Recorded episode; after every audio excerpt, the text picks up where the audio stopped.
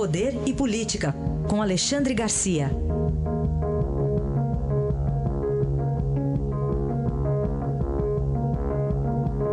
Alexandre, bom dia. Bom dia, Aysen. Bom dia, Carolina. Bom dia. Vamos começar falando da crise na fronteira do Brasil com a Venezuela, Pacaraima, lá, lá em Roraima, e agora com a Força Nacional de Segurança, com mais homens indo para lá. Pois é, eu acho que essa não é a solução, né? Mandou 60, estão chegando lá hoje, depois virão mais, irão mais 60, já haviam 30 lá, mas eu acho que a solução não é policial, não. Né? Lá em Pacaraima houve esse, esse tumulto né? entre brasileiros e venezuelanos, brasileiros atacando o acampamento dos venezuelanos depois que venezuelanos eh, foram suspeitos de um assalto espancando um comerciante lá em Pacaraima e, e dizem que no fim de semana fugiram mais de mil, voltando para a Venezuela. Acho que só mandar Força Nacional não é a solução. Está cheio de gente dizendo que o governo federal entrou tarde nisso. Eu acho que tem que explicar que, em primeiro lugar, é a responsabilidade municipal, né, a, parte de, a parte social, depois a responsabilidade estadual, a parte de segurança pública. Né, aí é que entra o governo federal, que, aliás, disse que já botou 200 milhões lá, não sei, está havendo, tá havendo um entrechoque entre a governadora e o presidente da República por causa disso. Né?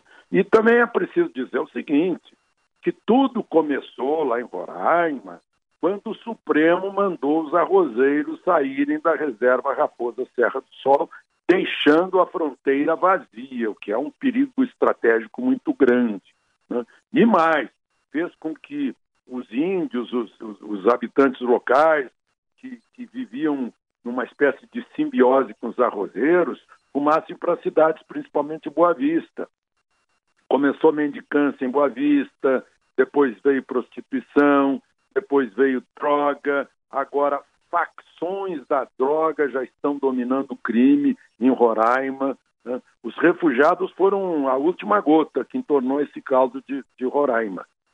A droga, as facções da droga estão tomando conta de lá. E em campanha eleitoral está cheio de gente que não quer fazer barulho em torno disso, que, que não quer chamar atenção do país para a gravidade da situação lá na fronteira com a Venezuela. Era isso que eu tinha para falar a respeito desse, dessa crise lá no, no extremo norte do país. Alexandre, elenque para a gente algumas das pressões que têm sido feitas para libertar Lula para a campanha. Pois é, eu acho que tem gente que sempre tratou esse país aqui como uma banânia, a banânia sul-americana. Né? Banânia, em geral, é centro-americana, mas essa seria sul-americana, trata como tal. Né? Vai lá o Pérez Esquivel, que é o, que é o prêmio Nobel da Paz lá do militante esquerdista argentino, falar com Carmen Lúcia para soltar o Lula. Ora, como se Carmen Lúcia fosse mais forte que as leis e que as instituições, e ela não é, e ela mesmo sabe disso. Né? Depois mobilizaram esse tal Comitê de Direitos Humanos de 18 pessoas, que não tem nada a ver com o Conselho de Direitos Humanos das Nações Unidas, é um, é um comitê que funciona lá, um anexo, sem nenhum poder de, de, de, de mandar algum país fazer alguma coisa. Né? Pode recomendar para ficar bonitinho para o nosso ex uh, ministro de Relações Exteriores de Lula né, ser, ficar satisfeito, assim como ele conseguiu lá na Venezuela um, um, uma declaração do governo venezuelano também. Mas, gente, não é banânia. Né? A lei brasileira, as instituições brasileiras, a justiça brasileira não vão ser afetadas por isso. No dia do registro, né, aquela tentativa de cambalacho lá na, na Justiça Eleitoral, tinha 10 mil MST na frente. Não, não vai fazer diferença alguma essa história. Né? O, o, ontem, o excelente colunista do Correio Brasileiro, Luiz Carlos Azedo, Azedo fez uma feliz comparação né, com um outro Luiz, o Luiz XIV, rei sol da França, l'état c'est moi, o Estado sou eu. E ele diz, o, o seu xará está convicto que, de que pode ser a lei.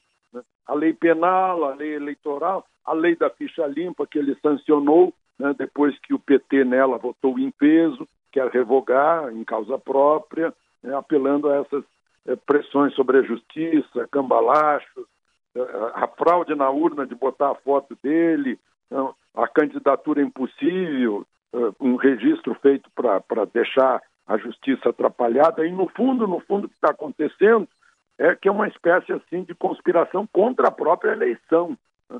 Para bagunçar a eleição e depois alegar que a eleição não valeu, algo assim. Enfim, é isso. Bem, Alexandre, outro tema aqui, amanhã na pauta do Supremo, a liberdade de José Dirceu. Pois é, outra coisa assim que a gente.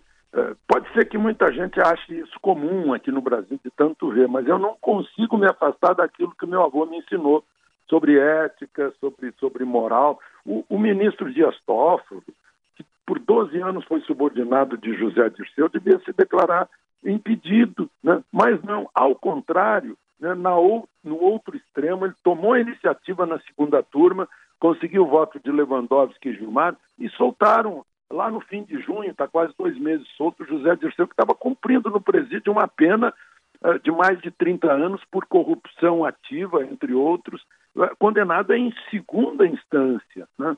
Então, não há motivo, sem tornozeleira e, e, e com passaporte. E agora, amanhã, a mesma segunda turma, acho que vai decidir a mesma coisa.